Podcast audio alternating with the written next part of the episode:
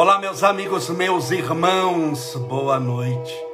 Que Deus te abençoe e proteja hoje sempre, iluminando a estrada da sua vida e te fazendo feliz.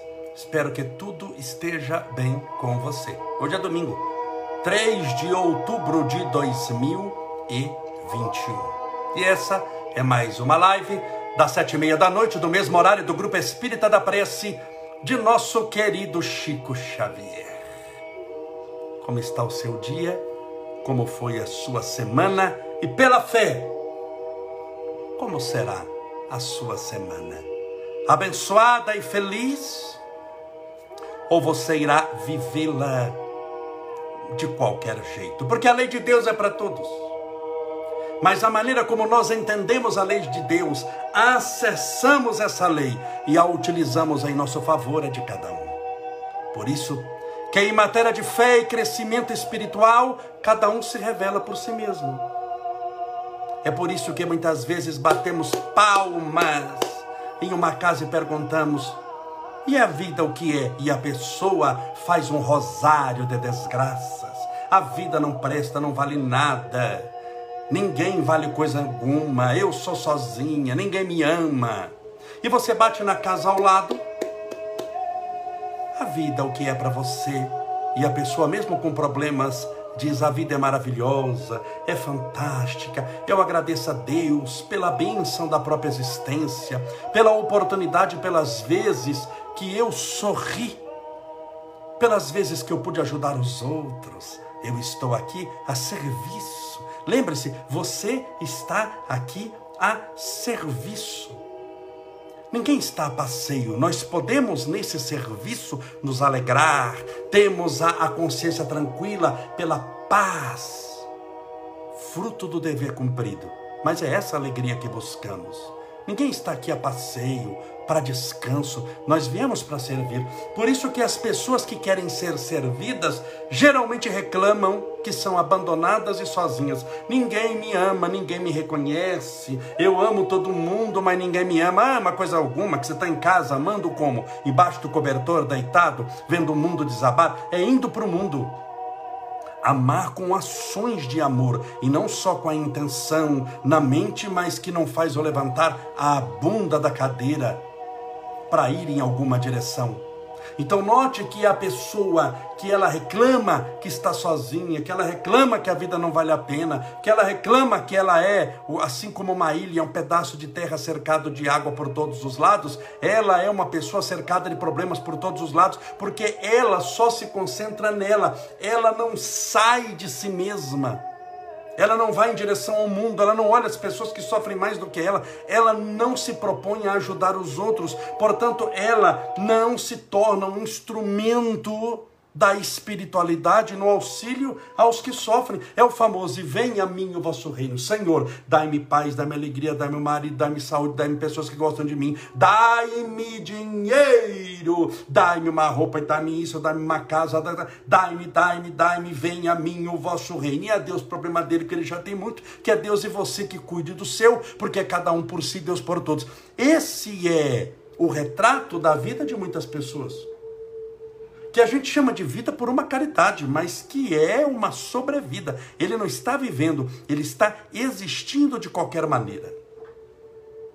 Boa noite. Sejam todos bem-vindos. Que Deus te abençoe e te proteja hoje e sempre. Desde já, separe o seu copo com água, a sua garrafinha com água, para que daqui a pouco possamos fazer a nossa oração. Eu estou ao vivo pelo Instagram e ao vivo pelo Facebook. Um abraço para o Edmond Dantes, a Juliano Panza, a Seila Maria, minha querida irmãzinha Ângela Maria da Silva, a Cris Moreira, Patrícia Romários, a Safira Modas, Érica Tequinha, Regina Frada, Sejam todos bem-vindos. Marisa Rodrigues, HP Santos, Simarque Afave, Karine Ananias, Vera Frutuoso, minha querida Leide Padial, saudade de você, nosso querido Danilo César, a Joyce Lopes, a Graciete Pavão, Michel Marques Personal, a Pris Gouveia, a Maris 81, falando aí do personal, não vejo a hora de treinar de novo, eu amo treinar eu amo fazer exercício físico, mas passei por essa cirurgia da, da coluna, né? Depois de um ano lá, e passei por essa. Como é que é o negócio da hérnia? Operei da hérnia. Meu Deus, eu vou contar um segredo para vocês aqui, só não pode contar pro, é, é só para nós. Que eu sei que o grupo de pessoas que me segue não tem fofoqueiro, só tem pessoa realmente de fé. Mas eu operei, eu coloquei uma tela de 35 centímetros por 25. Isso é uma rede de futebol na, na barriga. Então eu operei, ficou bom. Ficou assim. Eu não, fala baixo, eu não voltei no médico ainda para fazer a avaliação da cirurgia. Vocês acreditam? Já passou, acho que sei lá, eu 60 dias que eu estou atrasado na consulta eu estou rezando para a cirurgia ter dado certo, mas eu não voltei no médico ainda para fazer a avaliação da cirurgia. Então, é, estão vivendo pela fé. Diz o justo viverá pela fé. E um pouquinho de burrice também no meu caso. Mas estamos aí. Então, quando eu vi lá nosso irmão personal, não vejo a hora de voltar a treinar. Puxar peso, que eu gosto bastante. Tem que esperar um pouquinho, né? Ainda eu vou operar de novo, viu? Daqui uns dias. Esse mês eu vou operar de novo. Você vai ver como vai estar a minha cara, que eu vou operar aquele. Eu tenho o, o desvio de septo sabe, o desvio de septo, vê que o nariz é torto. E eu, e eu preciso, respiração para mim não é algo importante, é tudo. Você imagine que uma palestra, um jogo de respiração. E muitas vezes eu falo três horas num curso direto. Então eu preciso respirar bem. E eu não respiro bem. Então vou operar sei lá, acho que é dia 22, uma coisa assim. Aí quebra tudo, parece que bateu numa Scania, volta aqui, parece que levou uma surra. Mas vai dar certo. Aí eu respiro melhor em vez de live de meia hora, vou fazer live de cinco horas para você, tá bom? Meus amigos, meus irmãos, assista os nossos stories. Entenda bem, tudo da minha vida está lá nos stories. Eu respondo as perguntas que me chegam. E olha que tem pergunta de. Você não imagina, fala, meu Deus, como é que a pessoa pergunta isso? É, é, é, mas é a questão dela. Eu respondo tudo com muito carinho, com muita atenção. Algumas vezes eu faço uma brincadeira sem tentar ofender. É óbvio, para ficar uma coisa light também. Porque quando a gente. É como a nossa live aqui. Eu não sou bobo. Quantas pessoas aqui me assistindo agora têm depressão? Você não precisa falar se tem. Eu não quero que você responda o que eu estou perguntando para você. Mas quantas pessoas têm depressão? Minha página tem no, no, no Facebook, em, em, na, no, na minha fanpage, são 128 mil pessoas. Na minha página pessoal, mais 5 mil. Então, 128 mais 5 mil são 133 mil pessoas. No Instagram, 21 mil pessoas, quase 22 mil. É, é, é muita gente. Quantas você acha que tem depressão? Síndrome do pânico.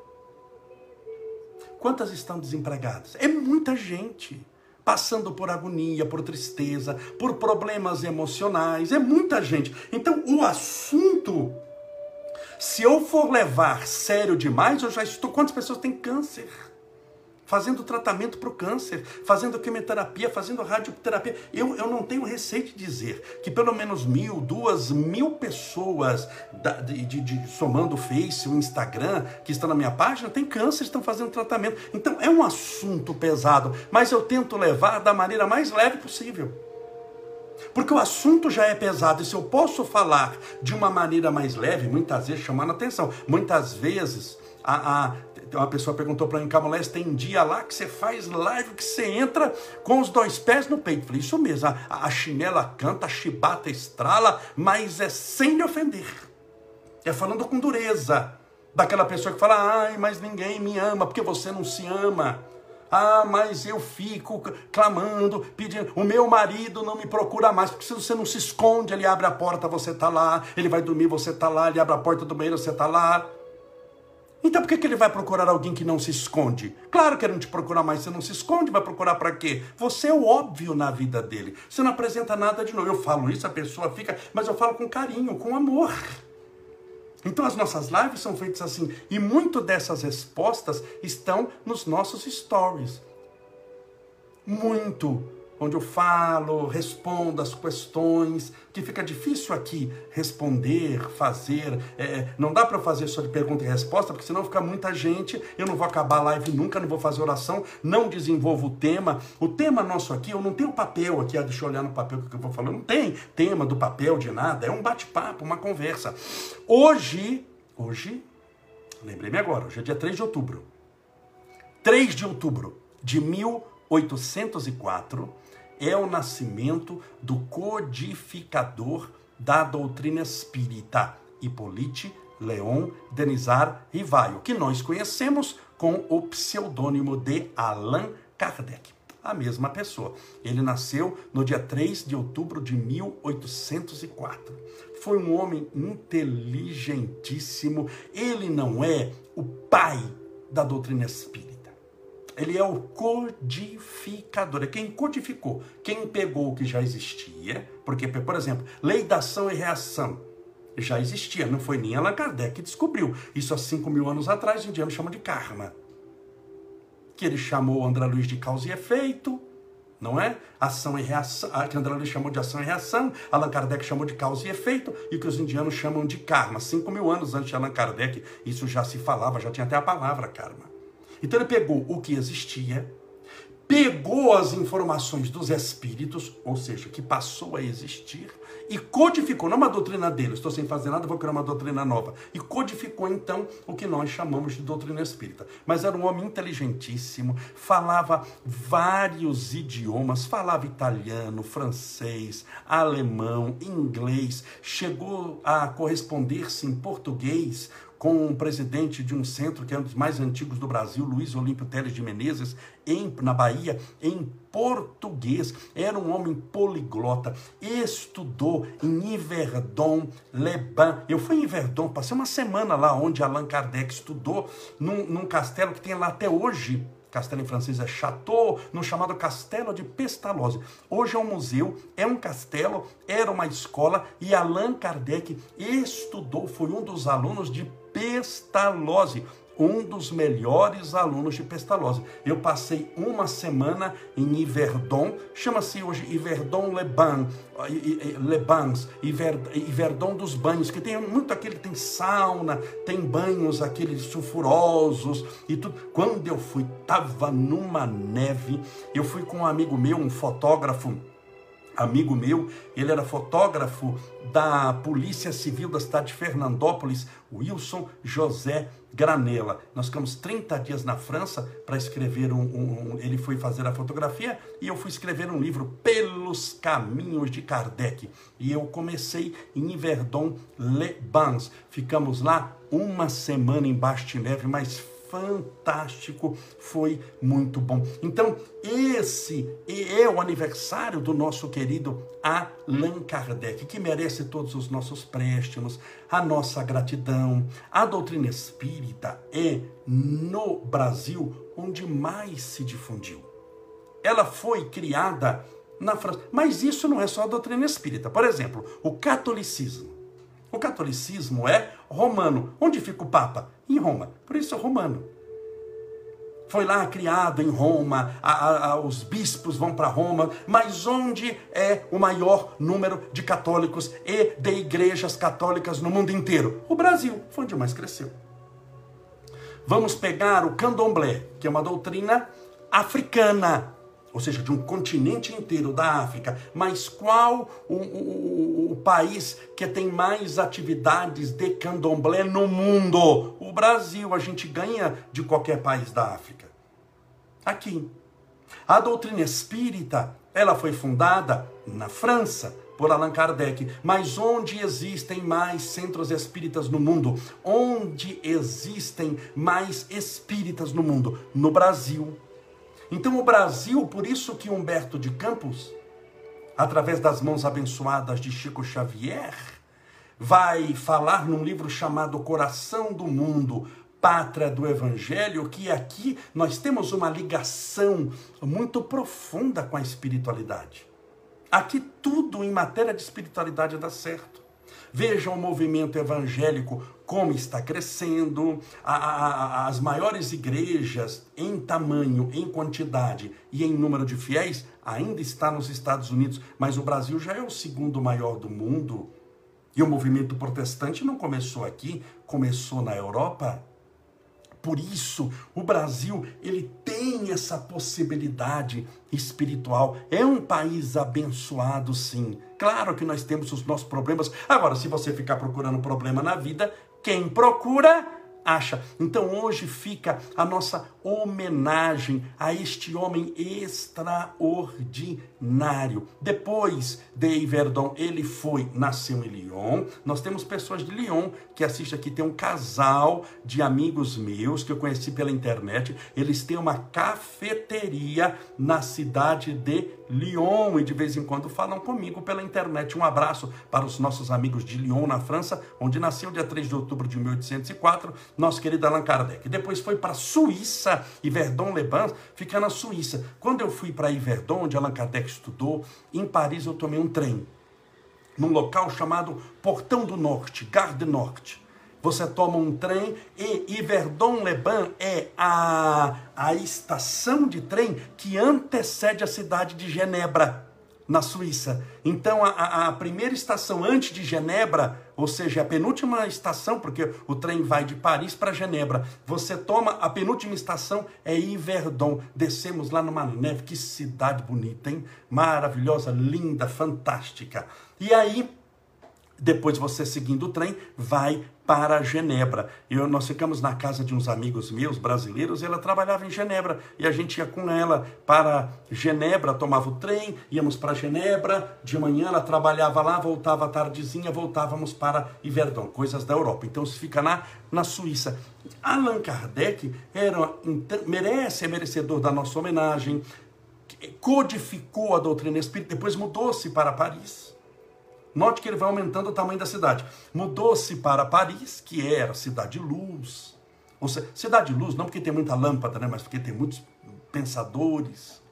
E ali, então, ele codificou a doutrina espírita, lançou no dia 18 de abril de 1857. Hoje, é, fica quase em frente ao Louvre, quase em, em, frente, quase não, fica na, em frente à entrada do Louvre. Tinha uma galeria chamada d'Orléans, num bairro que tem até hoje, chama-se Palais Royal, Palácio Royal. Ele então lançou o primeiro livro espírita do mundo o livro dos Espíritos. E as obras básicas, então, não estou aqui fazendo palestra sobre o que é a doutrina espírita, porque eu já fiz aqui um monte de vezes, mas só pincelando rapidamente, porque foi graças a Allan Kardec que nós tivemos isso, é o chamado Penta, Penta 5, Pentateucos, livros. O livro dos Espíritos, o livro dos Médios, o Evangelho segundo o Espiritismo, o Céu e o Inferno e a Gênese, seus mistérios e predições. Não é Gênesis, que é o primeiro livro do Antigo Testamento, que também é um Pentateuco. Gênesis, Números, Levíticos, Deuteronômios, mas não é esse. A Gênese está no singular. Tudo bem? Mas o importante desses cinco livros, as pessoas perguntam, eu já respondi várias vezes nos stories, ah, Camolés, eu gostaria de estudar a doutrina espírita. Por onde eu começo? Tem que ser por esse. Você não vai começar por romance, você não vai, você pode até começar porque você não sabia dessa orientação, mas você tem que começar do começo, da base. Porque se eu criar uma boa base para você, eu posso jogar qualquer livro na sua mão, você vai destrinchá-lo, você vai entender, ah, isso daqui é assim, se eu concordo, não concordo. Qual que é essa base? É o livro dos Espíritos, 1019 perguntas e automaticamente 1019 respostas. A primeira pergunta é que é Deus? E os Espíritos respondem a inteligência suprema do universo, a causa primeira, primária de todas as coisas. Na questão 459, os espíritos influenciam nossa vida muito mais do que supondes, chegando a tal ponto de que são eles que vão dirigir e vos conduz. Aí nós temos o segundo livro espírita, o livro dos médios. É importante estudar para você entender o que é influência espiritual, o que é obsessão. Depois, na questão 625 do primeiro livro espírita do mundo, o livro dos espíritos, Allan Kardec pergunta: que exemplo Deus deu ao homem para servir de guia modelo à humanidade? E os espíritos respondem: Jesus. Nós temos o Evangelho segundo o Espiritismo. Nós temos o céu e inferno. Para a doutrina espírita, céu e inferno não são locais pré-estabelecidos. Ali é o céu, ali é o inferno. Onde estiverem reunidos as pessoas ruins, querendo fazer maldade para o outro, ali é o inferno. Porque se pensam mal, se praticam mal e se falam mal. Mas se você tirar toda aquela turma do mal e colocar uma turma do bem, de pessoas honestas, caridosas, aquilo vira o céu. É como uma casa. Não existe uma casa, é um inferno ou é um céu. É as pessoas que fazem o inferno da casa. Porque não há. A famosa casa carregada. Já ouviu falar? Casa carregada. Aí que eu entro naquela casa e dá um sono, uma moleza. Acontece mesmo. Dá um sono, uma moleza, um mal-estar, eu fico querendo morrer. Por quê? Porque a culpa do tijolo, da marca do cimento, da marca dos vergalhões de ferro, fazendo a base, as sapatas, a estrutura da construção. Não, não tem nada a ver com tijolo e com cimento. Tem ver, tem a ver com a vibração espiritual das pessoas que vivem naquela casa, encarnadas ou desencarnadas. Então, para a doutrina espírita, não tem local ruim ou local bom. O local ruim, entre aspas, é porque é frequentado por pessoas ruins. É frequentado por pessoas ruins. Quando você pega é, por pessoas problemáticas, por pessoas que estão sofrendo, eles geram uma psicosfera, mas a culpa não é do azulejo. Pegue, por exemplo, a Cracolândia em São Paulo. Qualquer pessoa que vai passar pela Cracolândia, Cracolândia já sente um ambiente terrível. E eu te pergunto, a culpa é do asfalto? A culpa é do tijolo das casas, dos prédios, do cimento que usaram, ou da vibração espiritual, dos pensamentos e das companhias espirituais deletérias. É isso daí, se você tirar e fizer um templo religioso ali, aquilo ali vai ficar com uma vibração boa imediatamente. Então os locais, eles são possuidores de vibração sim, lógico, mas essa vibração nunca é causa, é efeito. Allan Kardec vai estudar isso. Ele vai dizer isso daí. Que quando nós vamos, por exemplo, fluidificar uma água, fluidificar uma água. Então vamos pegar, porque eu vi a água aqui, lembrei disso aqui. Eu tenho o meu copo com água. Vou até beber um pouquinho. Mas você vê que na oração eu falo, vamos então fluidificar a água, ou o copo com água, ou garrafinha com água. E eu tenho aqui a garrafa com água. Claro que eu coloco para fluidificar a minha também. Quando eu vou fluidificar, eu preciso abrir a tampinha para o fluido entrar? Não. Se você estudar as obras básicas, vai ver que tem um na área, quando você estuda energia espiritual, chamada propriedade dos fluidos. Allan Kardec vai estudar as propriedades do dos fluidos. São várias. Qual que é a primeira? Penetrabilidade. Então o fluido penetra em tudo que tem largura, altura e profundidade, as chamadas três dimensões. Por isso, abrir a tampinha da garrafa não significa coisa nenhuma. Embora tenha gente que abra, eu já fui em centro espírita. O povo assim, o Brasil, o brasileiro é um povo à parte. Eu, eu vi e falei, meu Deus, não é possível. As garrafinhas, sabe, pega papel e faz um funil de papel. Sabe aquele negócio que vende amendoim? Lembra com o amendoim dentro, que o homem vai na, na, na esquina? Não sei se a cidade tem isso, mas em São Paulo tem muito. Que ele tem... Você imagina se o amendoim aquele funilzinho? As pessoas colocaram um funil na garrafa e eu perguntei. Claro que eu já desconfiei porque que era. Assim, para que isso, irmão? Esse funilzinho em cima da garrafa, para o fluido concentrar. Então, ele não estudou a propriedade dos fluidos. E assim que acabava a oração, a fluidificação, a pessoa correndo para tampar a garrafa, por quê? Para o fluido não escapar. Então, falta de estudo. A gente não julga, leva sempre com carinho, com amor. Entenda bem, doutrina espírita nunca julga os outros. Ela mostra o que é para você. Se você quer fazer ou não quer, o problema sempre vai ser seu. Você pode perceber que doutrina espírita não faz proselitismo. O que é proselitismo? Doutrina espírita não faz. O que é proselitismo? Propaganda religiosa. Com um objetivo principal: a conversão. Ou seja, nunca você vai ver um espírita batendo na porta da sua casa falando: seja espírita, largue a sua doutrina, seja espírita. Pelo contrário, espírita vai falar: continua na sua religião, ela precisa de você, você seja feliz, porque sabe que é um, é, é, é, é um estado espiritual de cada um e não é melhor do que as outras. Nunca aqui vamos falar que a doutrina espírita é melhor do que outra doutrina, em hipótese alguma ela é boa para quem a entende, para quem tem uma, uma afinidade com ela. Por isso que toda religião é boa, desde que conduza você para o bem. Mas nunca você vai encontrar alguém batendo na porta da sua casa seja espírita, fora do espiritismo, na salvação. Há muita. Importante é você fazer o bem. O lema da doutrina espírita é fora da caridade na salvação. Se você quer ter paz de espírito, alegria e felicidade, você pode ser até ateu. Em nome de Deus, você é ateu, não tem problema nenhum. Mas você faz o bem. Eu conheço ateus que são do bem e religiosos que cá para nós não vale o nome que tem. É ou não é? Então, a doutrina espírita, ela nos dá essa liberdade, não é libertinagem. Porque libertinagem é a falsa liberdade que dá a sensação da pessoa que acha que está liberta, mas no fundo está escrava, de fazer o que quiser prejudicando os outros. Isso chama-se libertinagem. Mas liberdade é eu fazer o que eu quero sem pressão, sem prejudicar os outros. Por que sem pressão? Você já imaginou perdoar na mar? Eu vou fazer dia 3 de dezembro, o Natal com Jesus. Faz dois anos que eu não faço Natal com Jesus por causa da pandemia. É raríssimo eu fazer a terapia do perdão. Eu vou fazer. Durante uma palestra de 50 minutos, eu vou dedicar-me ali 25, 30 à terapia do perdão. Eu poderia fazer uma palestra só falando do perdão. Mas por que, que eu faço a terapia do perdão? Porque eu sei que não tem perdão na marra. Eu tenho que te ensinar a perdoar, um caminho. Eu tenho que abrir a sua mente primeiro. Eu não posso chegar para você e falar: você tem que perdoar todo mundo. Tem que perdoar na marra. É a mesma coisa que eu falar sobre amor. Amor não é uma coisa maravilhosa, mas quando eu chego para você, você, você tem que amar a humanidade inteira, senão vai para o inferno. Você me manda para o inferno, você não vai amar ninguém, porque amar na marra não existe. É igual a evolução espiritual na marra.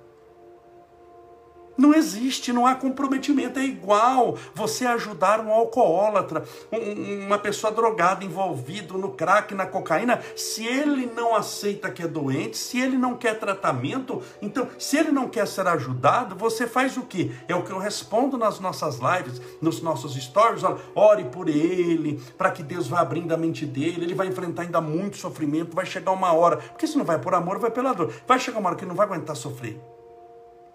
E pelo menos nessa hora que ele tenha forças espirituais morais para, querendo melhorar, fazer tudo o que precisa para poder se libertar do vício. Então tudo é comprometimento, não tem amor na marra, perdão na marra, evolução espiritual na marra, é dia a dia. É na base da perseverança, da luta, da insistência, da caridade, da bondade, do amor. Você cai, tem dia que, que é mais difícil. Não pense que quando você está caminhando com Jesus, todos os dias são maravilhosos. Eu aceitei Jesus. Acorda para a vida. Tem dia que você pode levantar com depressão. Você pode ter uma síndrome do pânico no meio do caminho. A gente não sabe o dia de amanhã. Você pode levantar com dor de barriga, com dor na coluna. Você pode não ter dormido nada aquela noite e levantar extremamente cansado. Você pode ter um resfriado. Eu estou resfriado. Estevinho está resfriado, a Ju está resfriada, todo mundo resfriado aqui. Estevinho vai para a escola, pega essas quirera lá, e aí depois traz para cá, tá todo mundo na escola dele, tá resfriado, aí toda a gente fica beijando, abraçando, lambendo ele, eu beijo na boca, Estevinho me beija na boca, a gente abraça, sabe? eu não, não economizo amor. Eu depois cresce, ele arruma uma namorada, e aí eu vou buscá-lo na escola, ele está lá enfronhado com a namorada, a namorada pergunta: quem é aquele homem careca ali? Eu falo: não conheço, nunca vi. Então eu tenho que aproveitar para arregaçar agora. Eu abraço, beijo, lambejo os pés dele, lambo ele inteiro, beijo na boca. E fico doente como ele. Ele pega as perebas dele lá e eu pego as perebinhas dele aqui também. Mas faz parte, é uma maravilha. Por isso, na doutrina espírita, você tem que caminhar com tranquilidade. Porque senão você não tem paz. Se você for na marra, e lembrando que tem dias que são favoráveis e tem dias que não são, que você não está bem. Que faz parte aquela situação. Aí você vai fazer o quê? Por isso que trabalhar na base da motivação é uma armadilha muito ruim. Porque tem dia que você não está motivado. Tem dia que você não está bem. Uma dor de barriga. Vamos longe. Uma dor de barriga já muda o seu estado mental alguém que fez cara feia para você. Emmanuel, o mentor de Chico Xavier, pediu três coisas para ele: disciplina, disciplina e disciplina. O que é disciplina? É dar a Deus a motivação. É o que você precisa fazer. e fazer o que deve ser feito. Quando estou alegre, trabalho no bem. Quando estou triste, querendo morrer, trabalho no bem. Se eu estou com dor, trabalho no bem. Se eu estou sofrendo, trabalho no bem. Se eu estou num dia onde tudo está dando certo, trabalho no bem. Porque se você for trabalhar no bem, só no dia que acontece aquilo que você espera que devia acontecer, cada coisa, cada vez vai acontecer menos coisa e mais você vai distanciar do trabalho no bem. Você tem que ser disciplinado. Vitorioso quando você olha alguém que conseguiu ganhar medalha de ouro na, ouro na Olimpíada, ele não treinou motivado, alegre, feliz, aquele nadador, 5 horas da manhã numa piscina de água gelada. Ele não queria levantar, ele não queria estar ali, mas ele sabia que precisava. E ele fez isso durante 10 anos, sem faltar uma única vez, 5 horas por dia, e ganhou a medalha de ouro. Isso chama-se esforço, chama-se disciplina. A ascensão espiritual só se faz assim. Por isso que é natural fazer a ascensão espiritual algumas vezes chorando. Tem gente que escreve para mim, porque amolece, mas a minha vida está dando errado, eu estou sofrendo. Isso, continue. Continue fazendo o que deve ser feito. Você veio para servir, você não veio para ser servido. Pense isso, você vai servir chorando, triste, angustiada, infeliz, até que isso mude um dia. Possivelmente não será nessa vida, não será na outra existência, mas você não depende de motivação, você depende da fé, que é essa certeza das coisas que se esperam e da convicção das coisas que não se veem. Portanto, hoje fica a nossa homenagem ao querido Hippolyte Leon Denizar Rivaio, nosso amado e saudoso Allan Kardec, que nasceu no dia 3 de outubro de 1804. Nós vamos orar, pedindo a Deus amparo, proteção, luz para você e para toda a sua família. Lembre-se, no dia 13 agora de outubro, teremos a bênção dos animais, sete e meia da noite, ao vivo pelo Instagram, pelo Facebook. E no dia 3 de dezembro, ao vivo, não é pela internet, não, é comigo mesmo. Vamos fazer o Natal com Jesus. Eu vou fazer a palestra, o Vansan vai cantar e eu vou fazer a terapia do perdão ao vivo. Nós vamos encerrar com chave de ouro esse ano e essa pandemia em nome de Jesus. Vai ser uma noite muito boa. Se programe para estar conosco. Vamos orar.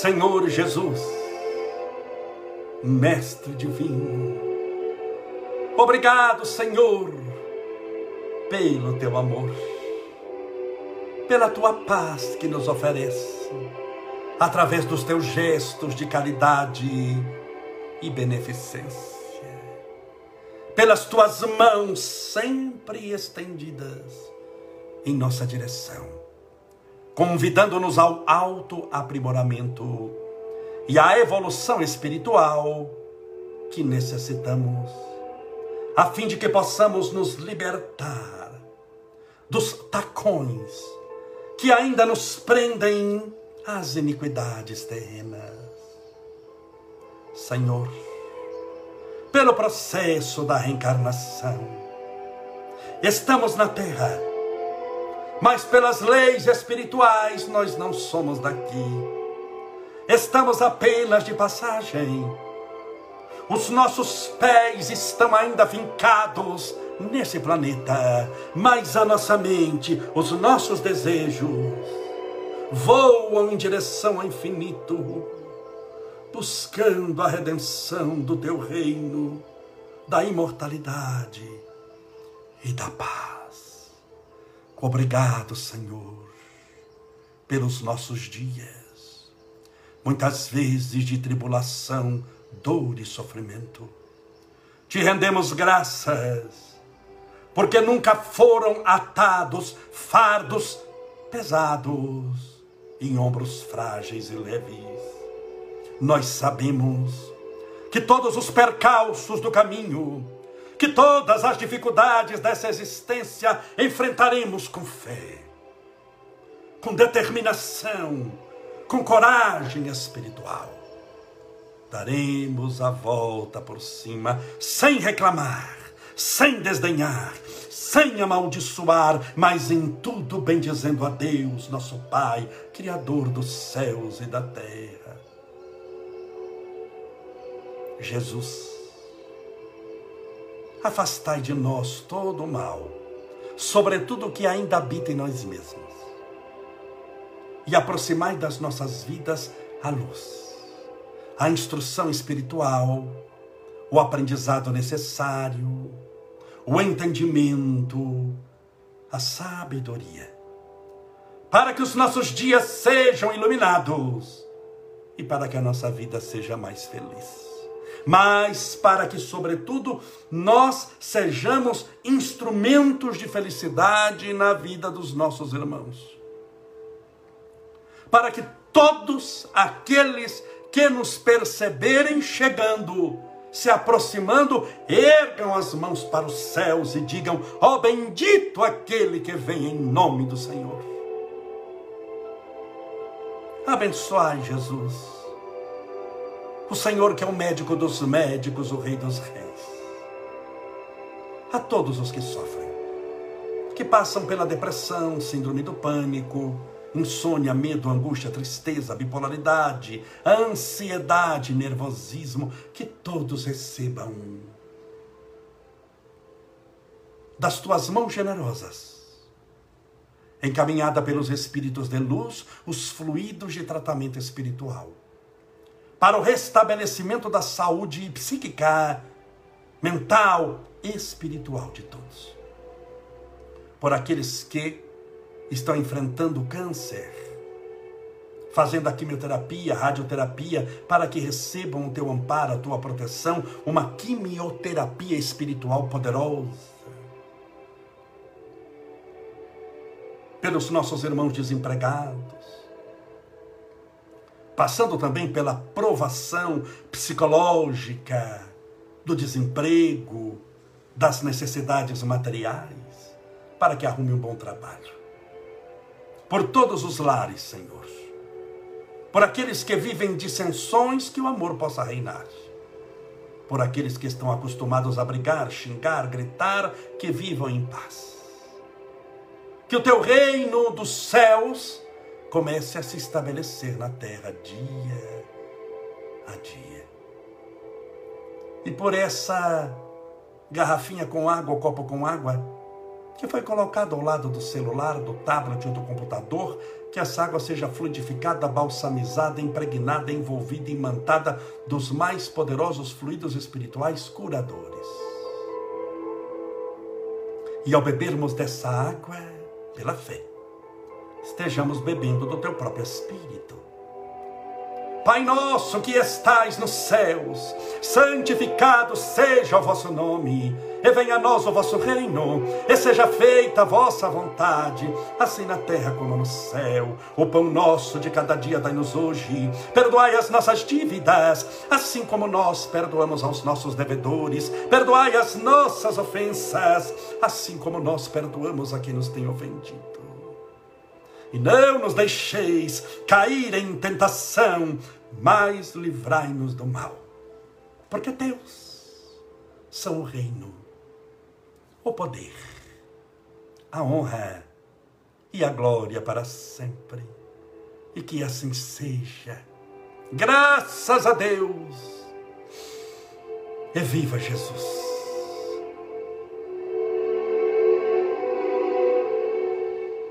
Graças a Deus, viva Jesus. Beba sua água com fé.